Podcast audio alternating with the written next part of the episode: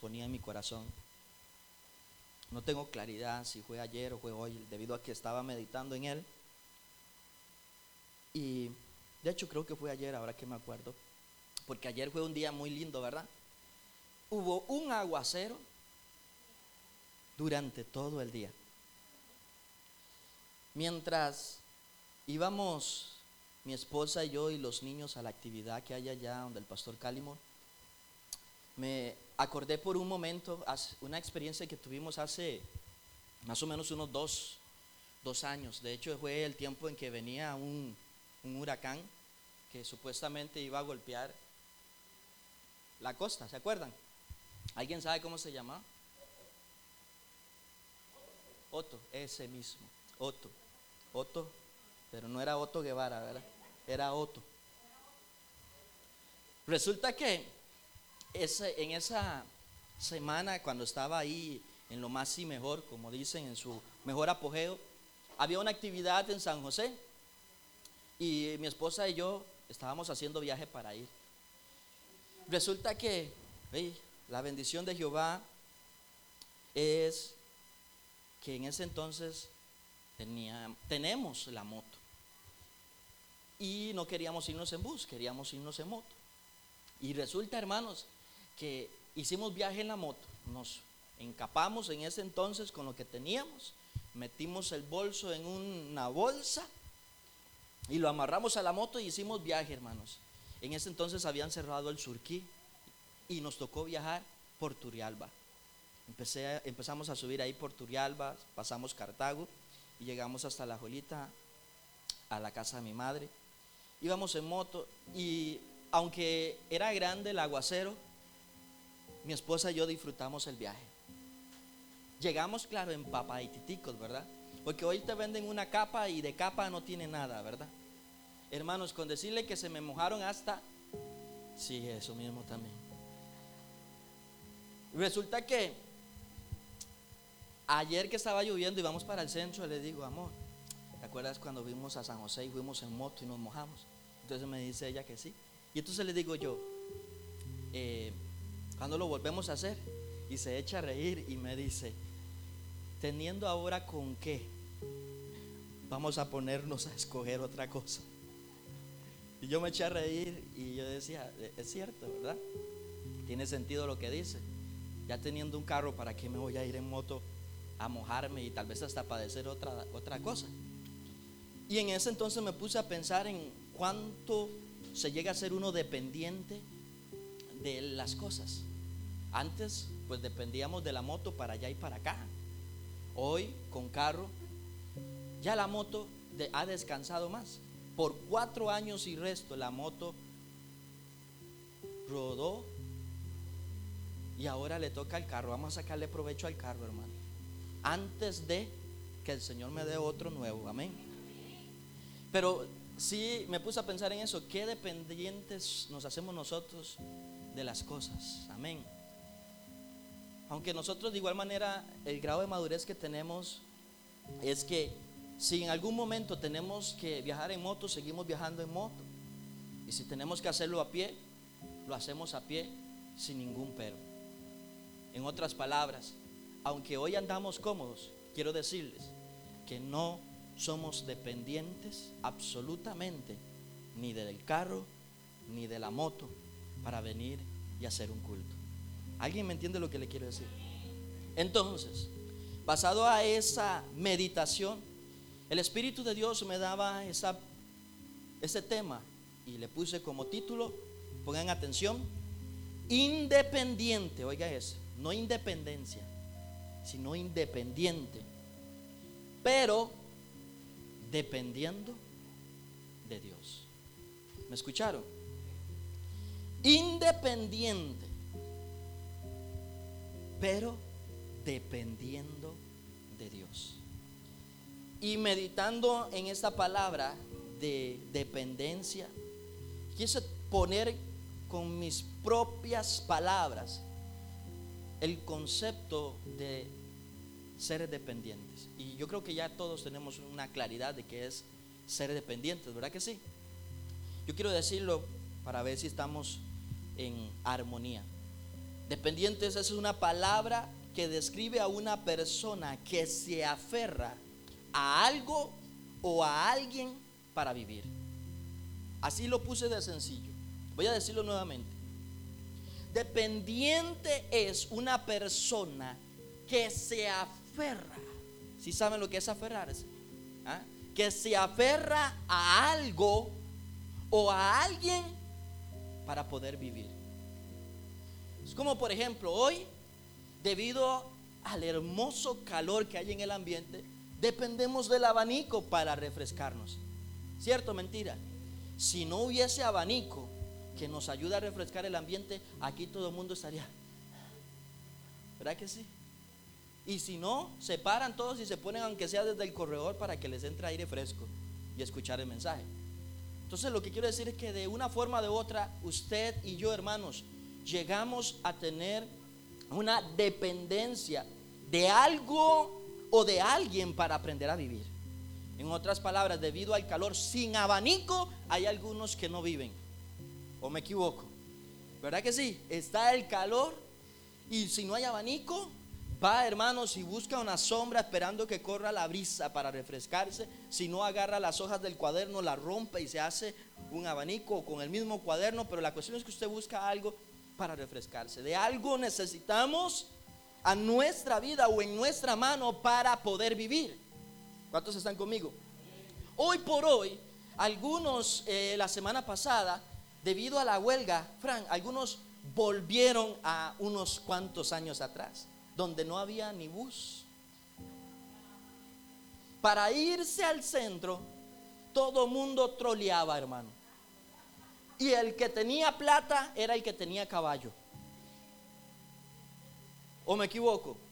Y probablemente el que le alcanzaba un poquito más, por lo menos tenía chancho. Pero se iba con, en el chancho con tal de no, de no caminar. ¿Cuántos están conmigo? Entonces, de una forma u otra nos hicimos dependientes. Ahora viene el bus. Y ahora todo el mundo para ir al centro va en bus.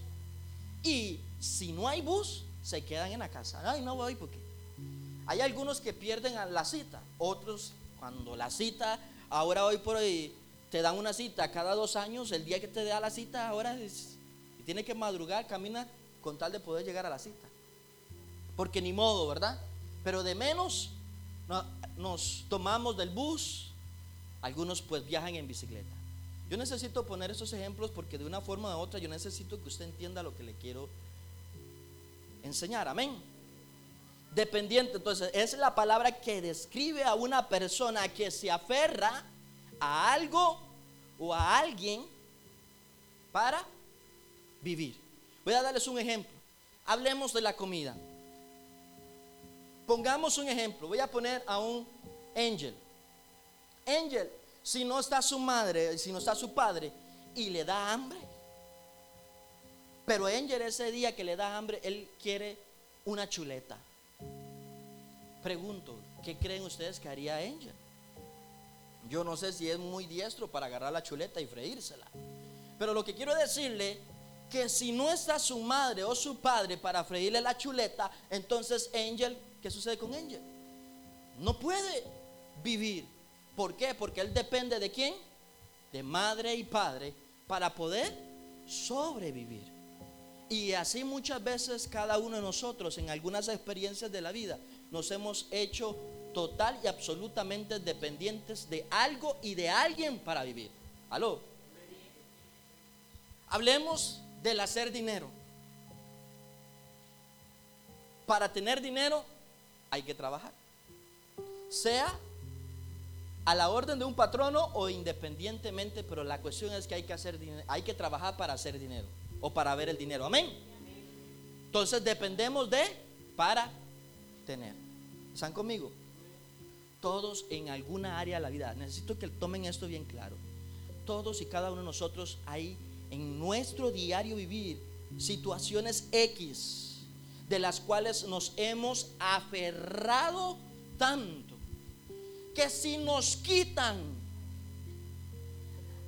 la derecha para llevarnos la cuchara a la boca, se nos hace un mundo cuando estamos acostumbrados a usar la derecha Aló. Para llevarnos. y, empezamos con la izquierda si es necesario, ¿verdad? Pero como que nos cuesta, ¿verdad que sí?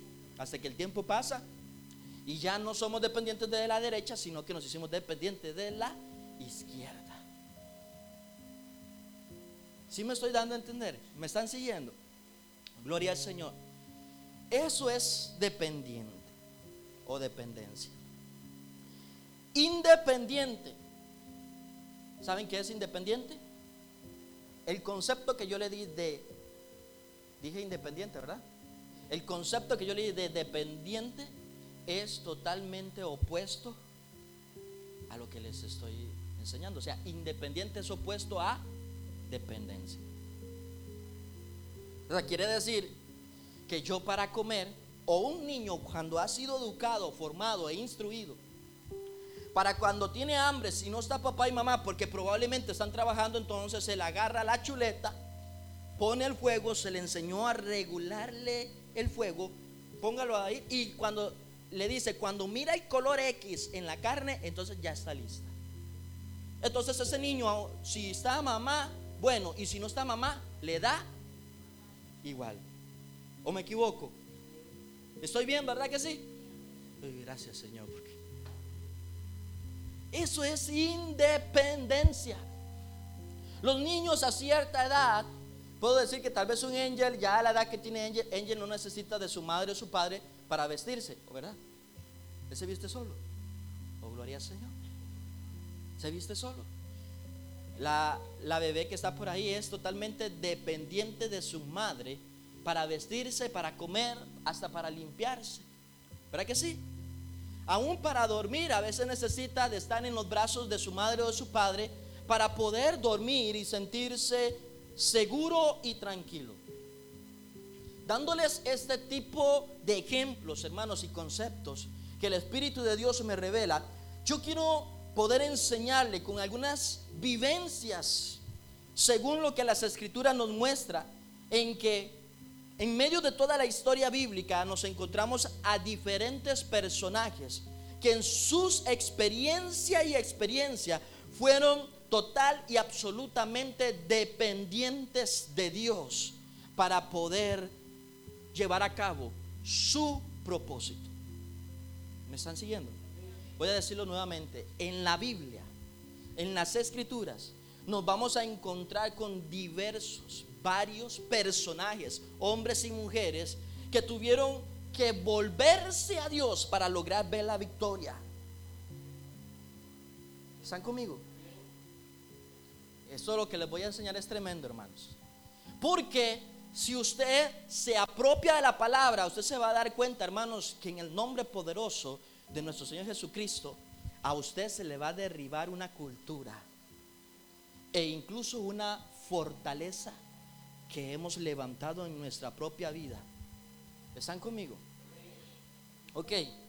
Quiero decirles, hermanos, que desde el principio del Génesis se nos muestra que el hombre, oiga, pongan atención a lo que les voy a enseñar.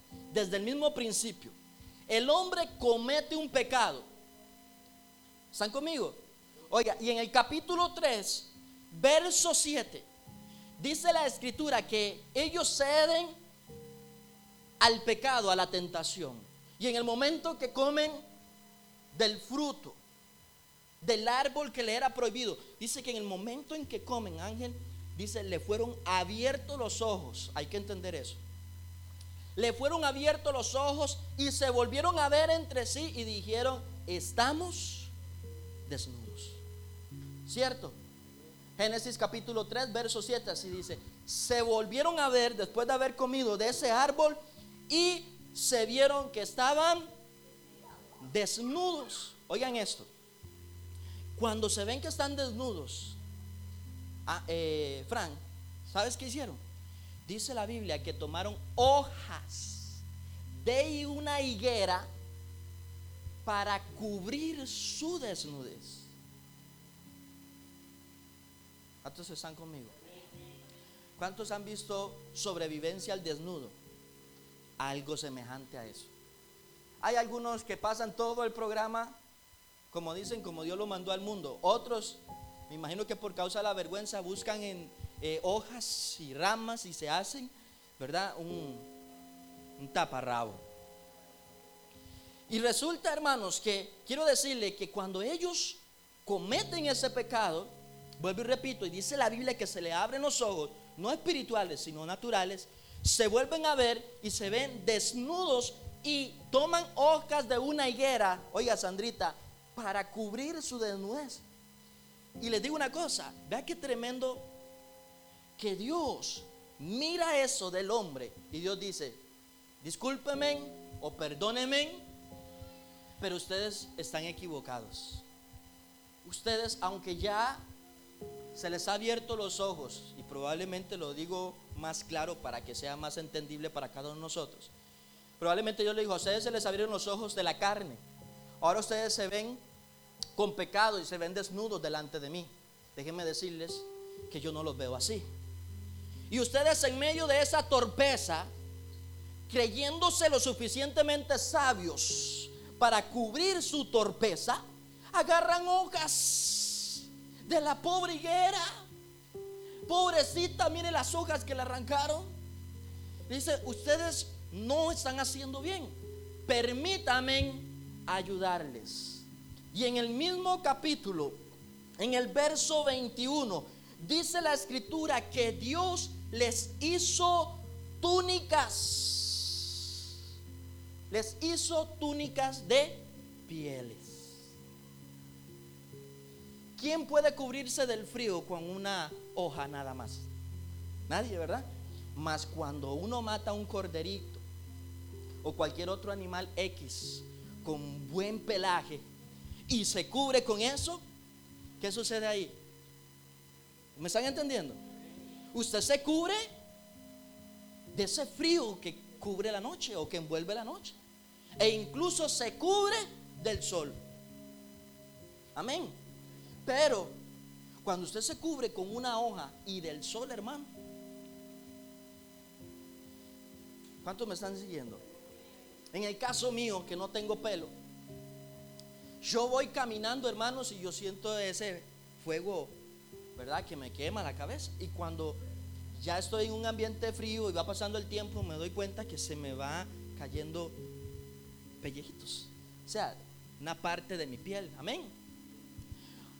Los niños y jóvenes que van a la playa o una piscina y hoy se ponen sus mascarillas, ¿verdad que sí? Están en medio de ellos, se les olvida del sol, se les olvida la lluvia, se les olvida. Cuando se va el día después de tanta soleada, se quitan las gafas o los lentes y resulta que usted encuentra que su rostro está quemado, pero sus ojos no. Y al final de los días termina viendo a un mapache dentro de su casa. ¿Verdad que sí? ¿Verdad? La chiquita se está tocando.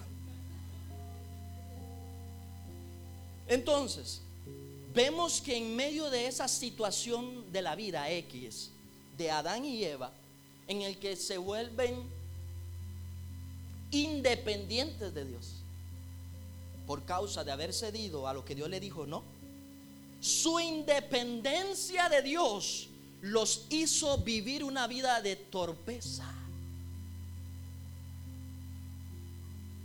¿Alguien me está siguiendo? Esto está bueno. Cuando Dios en su grande amor y misericordia ve al hombre y la mujer y probablemente los ve el Señor se cubre los ojos, pero no para pensar en que qué sucios y qué pervertidos los dos andan desnudos, sino para que Él decía, uy, estos pobres. Y entonces, probablemente Dios toma la vida de un corderito y lo abre y le hace una vestimenta, una túnica a la mujer y una al hombre. ¿Me están siguiendo? Ahí el hombre ¿Fue dependiente de Dios, sí o no? Dice que ellos se visten con ellos. Me imagino que en ese momento dijeron, oh, aquí hay sabiduría. ¿Verdad que sí? En ese momento el hombre dice, a mí nunca se me ocurrió. Y entonces, parafaseando, metiéndole un poquito a la historia para ser agradable, entonces Dios le dice, es que te hiciste independiente de mí. quiero enseñarte que en medio de tus situaciones X seas total y absolutamente dependiente de mí. Aleluya. ¿Me están siguiendo? En todas las experiencias de vida, ser dependiente de Dios. Recuerde que le di un concepto de dependencia. Amén. Hubo un momento que aquel pueblo amado quedó cautivo en tierra de Egipto. Pueblo de Israel queda cautivo. Y ya después de 400 años de cautividad, trabajando debajo del sol y de la lluvia, comiendo completamente limitado, aunque eran sopas de carne, pero ruegan al Dios eterno porque probablemente ya estaban cansados de ser azotados y golpeados, humillados y muchas veces avergonzados. Qué tremendo que ese pueblo, siendo más grande que las mismas cabezas de Egipto, este pueblo nunca lograron ver eso y tuvieron que vivir bajo los pies de quienes los avergonzaban y los humillaban. Aló. Cuando ellos abren los ojos para volverse al Dios que era el Dios de sus padres, sus antepasados, el Dios de Abraham, de Isaac y de Jacob, Dios escucha desde el cielo y levanta a un hombre para sacarlo de esa condición y llevarlos en medio del desierto. ¿Están conmigo? Eso les he dicho en otras ocasiones. Pero es necesario volver a redondear en eso para afirmar cada día más y más nuestra fe. Si no lo vimos en un lado, lo veremos en otro. Este pueblo por 40 años camina en el desierto y dice la Biblia que el calzado de sus pies no se arruinaba. Sus vestiduras no se rompían. Tenían hambre y les daba de comer. Tenían sed y les daba de beber. No importaba las condiciones climatológicas y las condiciones de tierra donde vivieran. Si el agua era amarga, él hacía dulce. Si no había agua en el desierto, hacía que agua saliera de una peña. ¿Alguien me está siguiendo? En todos y en cada una de esas experiencias en el desierto, ellos se volvieron a Jehová para que les respondiera en sus necesidades. ¿Cuántos están conmigo? dependientes de Dios. Por sí solos. ¿A quién se le hubiera ocurrido tocar una peña y esperar que saliera agua de ahí? ¿Verdad, Fran? Ver el agua amarga y echarle una vara y esperar que se endulce. Por la noche, en medio del desierto, dice que el, el frío se vuelve a una gran temperatura bajo cero. ¿Y sabe qué puso el Señor delante de ellos por la noche? Una columna de fuego. ¿Pasaron frío? No. ¿Por qué? Es más, ahora el Espíritu me está dando una visión con relación a la columna de nube. Durante el día estaba la columna de nube. Imagínese dónde cree usted que estaba la columna durante el día Estamos hablando que estaban en el desierto.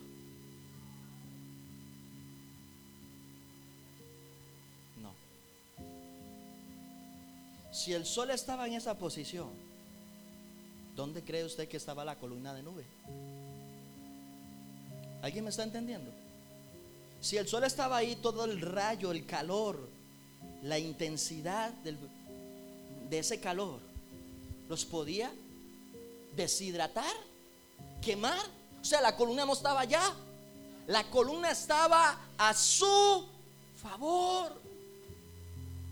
¿Alguien me está entendiendo lo que le quiero decir?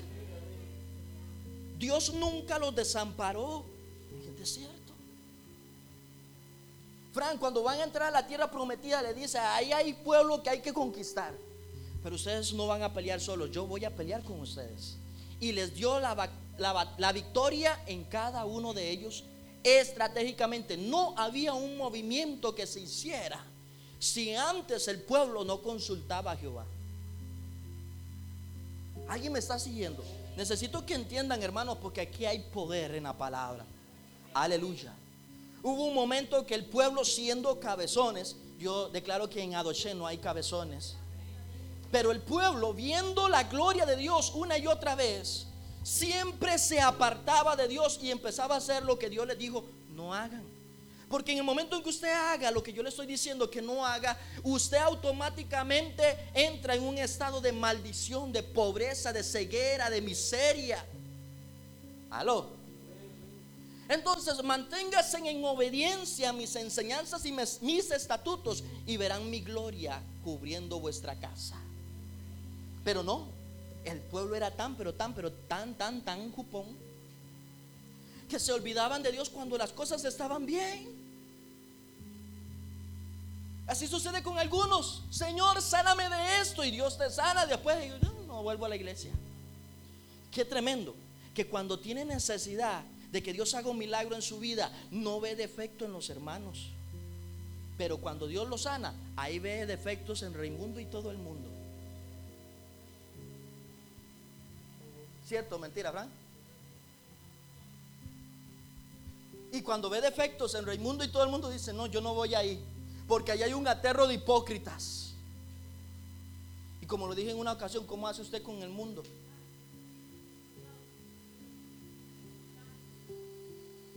¿Aló? Pero Dios nunca los desamparó. Dice que los amalecitas venían de tiempo en tiempo porque Israel labraba la tierra, recogían del fruto de la tierra, Fran, y lo almacenaba. Y los amalecitas venían de tiempo en tiempo y le robaba el trigo y todo alimento, se, se, lo robaba.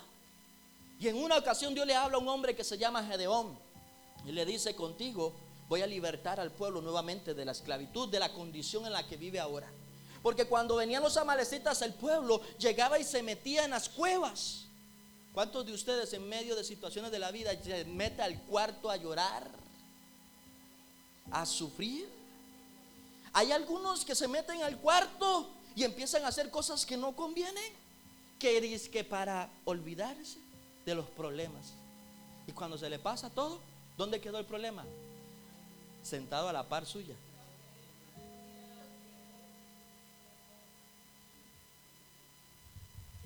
Hay una unción en el ambiente, hermanos. Y sabe, el pueblo de Israel se componía más de 10 millones de personas.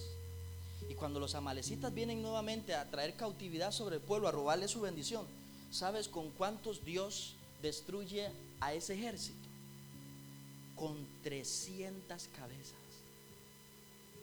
300 cabezas. Wow.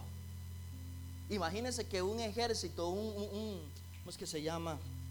En romano, en cultura romana, una legión se componía de 6.600 hombres.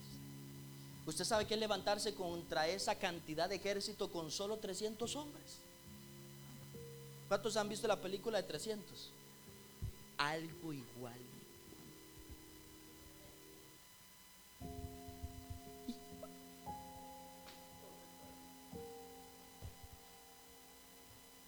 Poderoso, ¿verdad?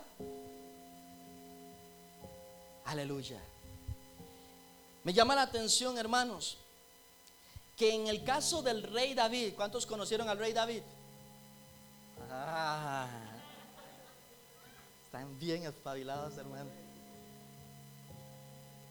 Para los que no saben por qué se quedaron callados y me reí, es que en ocasiones les pregunto, ¿conocieron a Julián tal? Y dicen que sí, y mentira, ustedes no estuvieron ahí.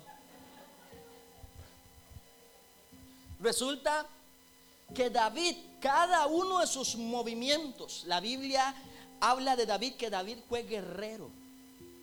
¿Escuchan eso? David fue un hombre de guerra. De hecho, ¿qué sucedió cuando vino aquel sopapo gigante, menso y torpe, a humillar al pueblo, a, enfrentar al pueblo? ¿Qué le decía? Mándeme a uno que le voy a cortar la cabeza y con eso voy a dar de alimento a las aves del cielo. Y David, siendo un pequeño joven,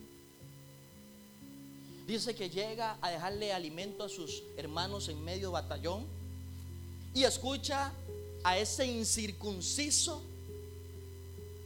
hablándole a los escogidos de Dios y humillándolos. Y el pueblo atemorizado. Y David le dice, yo me voy contra él. Y algunos asombrados. Es como que yo ahorita mande a, a ¿quién es usted, varón? ¿Andrés o ¿ah? Andrei? Él es Andrei, hermano. Y resulta que mando, voy a mandar a, que venga Andrés y me dice, pastor, mándeme a mí que yo agarro ese poco de cabezones y les pego una cosqueada. Y resulta, hermanos, que David, ¿verdad? Llega delante de ese gigante, lo superaba tal vez en, en tres, cuatro, ¿verdad? A veces su estatura, y le dice, tú vienes contra mí con espada, con lanza y jabalina, pero sepa y entienda hoy que yo voy contra usted en el nombre de Jehová de los ejércitos, el Dios de los escuadrones de Israel. Y hermano, agarra aquella onda y, oiga, qué tremendo, tremendo, tremendo. Usted sabe, agarra usted una onda, ¿sabe usarla? Se puede dar en la frente, ¿verdad? Y como esos que agarran el yoyo, ¿verdad? Se ven, Ahora agarrando una onda. Y ese hombre viejo, quítese ahí porque cuidado le doy. Amén. Y cae al suelo y le corta la cabeza. Él no se fue por su propia fuerza, se fue en el nombre de Jehová de los ejércitos. Yo le pregunto a usted, cuando usted tiene una necesidad X, póngale su nombre, ¿cómo se llame? ¿Cómo lo enfrenta usted? ¿En nombre de quién? Tiene necesidad de dinero y se va a prestar más.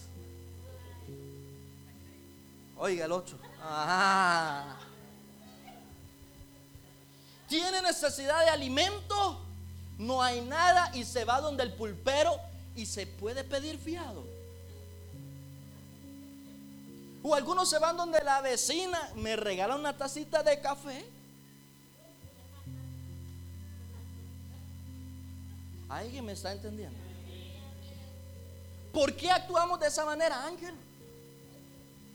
¿Por qué cuando no hay café me voy donde la vecina a pedirle café? Porque si no tengo, soy dependiente de la vecina para tomarme un vasito de café. ¿Qué sucede cuando la vecina no está? ¿Aló? Cada vez que tengo necesidad de dinero para cubrir algo, ¿hacia dónde voy yo? ¿Alguien está conmigo?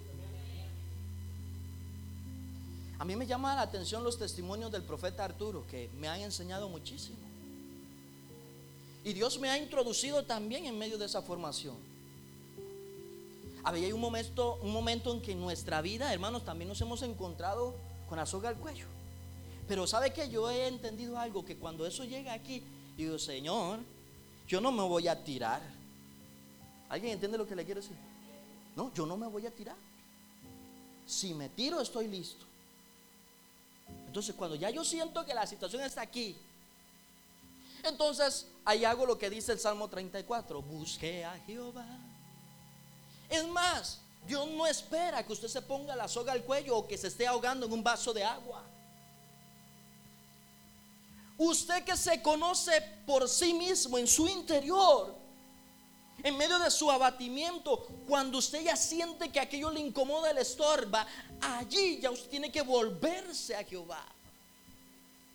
Y dice el cántico y dice, y él me oyó. ¿Y qué? Me libró de, de, ¿de qué? Ahí, ahí de todos. Pregunta,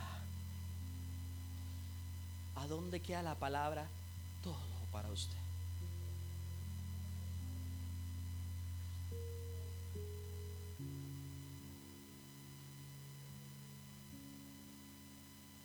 Y no fue avergonzado. Ni su casa, ni sus hijos. No había, vuelvo y repito, movimiento que David no hiciera sin antes consultar a Jehová. Tengo tres pasajes bíblicos y voy avanzando. En 1 Samuel capítulo 23, verso 2, David consulta a Jehová para ir a la guerra. En capítulo 30 de 1 Samuel, verso 8, David vuelve a consultar a Jehová para ir a la guerra. En 2 Samuel, capítulo 2, verso 1, David vuelve a consultar a Jehová para ir a la guerra. ¿Alguien me está entendiendo lo que le quiero decir? En cada situación de la vida, Ángel,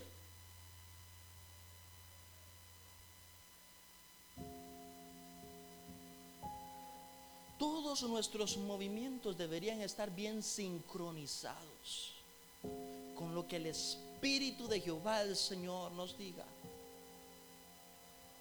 Porque si actuamos en nuestras propias fuerzas y entre nuestras propias decisiones independientes de Dios, nos vamos a ver igual o peor que Adán y Eva, que después de que cometieron la torta, se volvieron a ver y dijeron, ahora sí. ¿Aló? Bueno esto, ¿verdad? Tremenda es la palabra que desciende del cielo.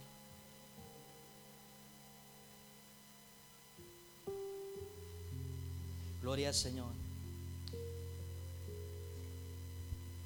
Pablo, el apóstol de Pablo en el Filipenses capítulo 4, verso 12. Quiero que escuchen lo que dice ahí. Oiga eso. Pablo dice, sé vivir humildemente. Oigan esto. Sé vivir humildemente. Y sé tener abundancia. En todo y por todo estoy enseñado. Así para estar saciado como para tener hambre. Así para tener abundancia como padecer necesidad. Yo le pregunto a usted, hermano, ¿cómo vive usted cuando tienen abundancia? ¿Queriendo más? ¿Aló? ¿Cómo vive usted cuando tiene necesidad? Dice un dicho por ahí, muy humano, echándose a morir. Porque hoy no tengo trabajo, no tengo nada que comer. ¿Cómo vive usted?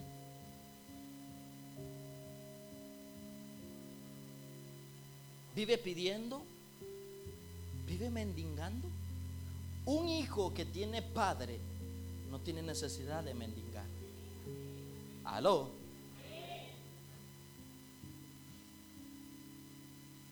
Eso está fuerte. Un hijo que tiene padre no tiene necesidad de mendigar.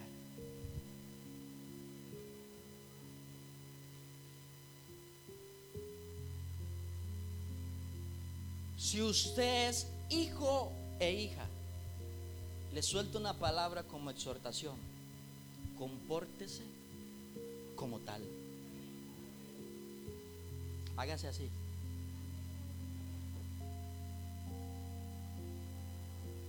Compórtese como tal.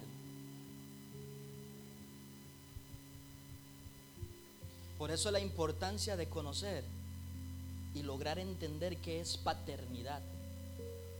Y no aferrándonos a la que un hombre nos pueda dar, sino la que el mismo Dios Todopoderoso nos puede dar. ¿Alguien me está entendiendo? Aleluya. Saben, me llama la atención que estos versos, este verso que leí hace un momento, decía, en todo y por todo estoy enseñado. En todo y por todo estoy enseñado. Pablo está dando a entender que en medio de su vivencia, qué sé yo, 40, 50 años de vida, él ha vivido, él ha experimentado. Y lo que está dando a entender es que en medio de esas situaciones X de la vida, se dejó enseñar.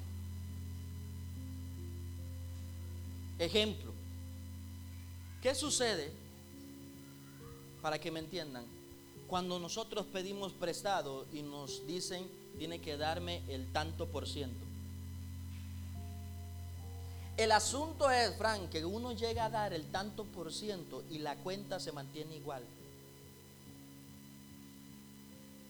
Cada vez que usted da el tanto por ciento, usted solamente le está dando eso al interés, pero nunca al préstamo. Para que el préstamo se cierre o se cancele, la deuda tiene que ir con el interés más el préstamo. Y cuando viene cada día del mes que tienes que depositar el tanto por ciento, hay algunos que se les hace un mundo, ¿verdad que sí? Hay algunos que han logrado salir, pero a la semana.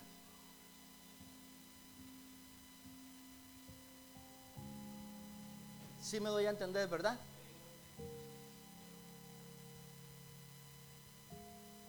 Hay algunos que han logrado salir, porque probablemente en ese momento Alba clamó a Dios y Dios le respondió.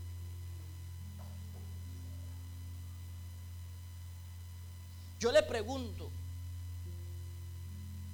¿usted ha logrado aprender?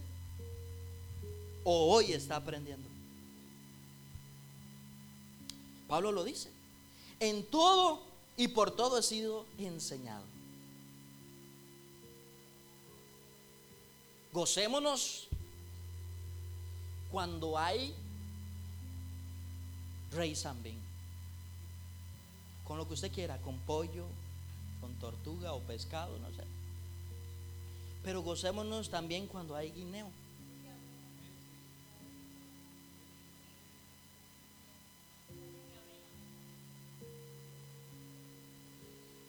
Tenemos que aprender a ser agradecidos. Pablo en otro contexto dice, oiga, dice Pablo, a los que aman a Dios, todas las cosas le ayudan a bien. Una persona que ame a Dios en diferentes situaciones, uno dice, Padre, abre la mente dice, Padre, perdóname. Procuraré no volverme a meter en este hoyo. Yo les he dado testimonio a ustedes con relación a la computadora. Y hermanos, y muchas veces voy a hacer los pagos y voy con mi esposa a hacer sus propios pagos, hermanos, y veo una cama king. Hermanos, yo estoy deseoso de cambiar mi cama. Y cuando veo esa cama, Fran, ¿sabes qué hago? Hago así, pum, y me echo. Qué rico, hermano.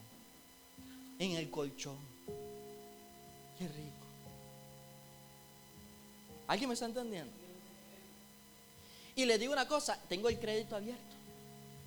Pero desde el día que yo me di cuenta que metí las patas con la computadora, yo dije, me arrepiento y pido perdón y nunca más.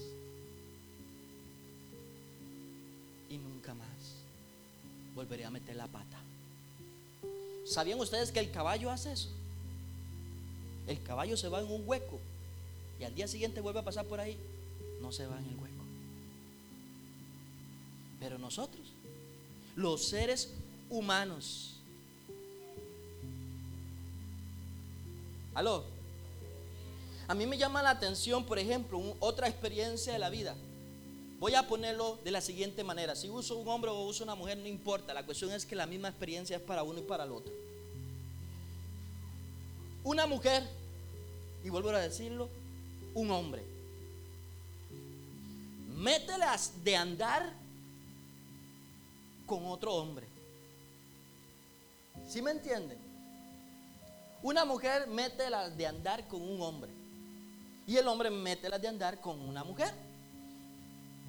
Sin Dios, todo se viene abajo. Pero saliendo de ese hoyo, sigue caminando y vuelve a caer en otro. ¿Sí me entienden? Y me llama la atención que he escuchado de casos que van al 2, 3, 4 y 5 veces. Cuando Jesús tiene un encuentro con la samaritana, ¿qué le dijo el Señor? Llámame a tu marido. Y ella le dice, discúlpame, eterno. No le dijo eterno, pero le dijo, maestro. o profeta le dice, pero no tengo marido. Y el Señor le dice, ¿has hablado con verdad? Porque cinco maridos has tenido y aún el que tienes no es tu marido. En otras palabras, cinco maridos has tenido. Si logramos entender en la mentalidad judía lo que es un verdadero marido, Jesús le estaba diciendo, ninguno de ellos ha podido cubrir tu necesidad. Por eso anduvo de uno en otro. Y él le dice, y aún el que tienes todavía no ha podido cubrir tu necesidad. ¿Aló? Qué buena la palabra, ¿verdad? ¿Y qué sucede con el hombre? ¿Qué sucede hoy con la juventud?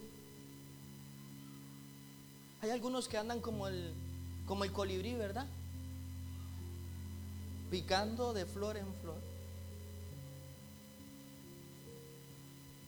Yo declaro que aquí no hay colibris. Aló. Porque hay que profetizar, amén.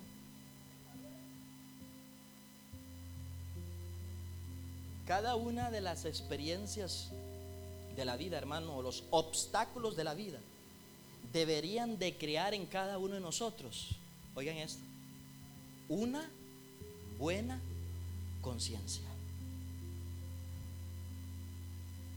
Aló. Cada uno de los obstáculos de la vida deberían de haber creado en cada uno de nosotros una buena conciencia. En otras palabras, algo que no tenga yo de qué avergonzarme o sentirme mal. El valor que cada uno de nosotros, sea un hombre o sea una mujer, el valor que cada uno de nosotros podemos tener de nosotros mismos, debemos de aprender que en Cristo Jesús volvemos a tomar nuestra verdadera identidad como hijos, como herederos de Dios y coherederos juntamente con Cristo. David dijo en una ocasión, joven fui y he envejecido. Oiga, joven fui y he envejecido y en medio de eso, parafaseando, Dios nunca me ha desamparado. No he visto, dice, una descendencia que mendigue pan. Oiga, y David ahí no está hablando de sí mismo y de los de su casa. Él está diciendo, joven fui y he envejecido y no he visto. Oiga lo que le voy a decir soy joven y voy a envejecer. Y en Adoshen no va a haber un desamparado. ¿Escucharon eso? En Adoshen no habrán desamparados. Porque todos aquí aprenderemos a tomar, a adoptar, a apropiarnos de la identidad del cielo. Aló. Amén. Todavía tengo más para dar, pero quiero y siento cerrar aquí.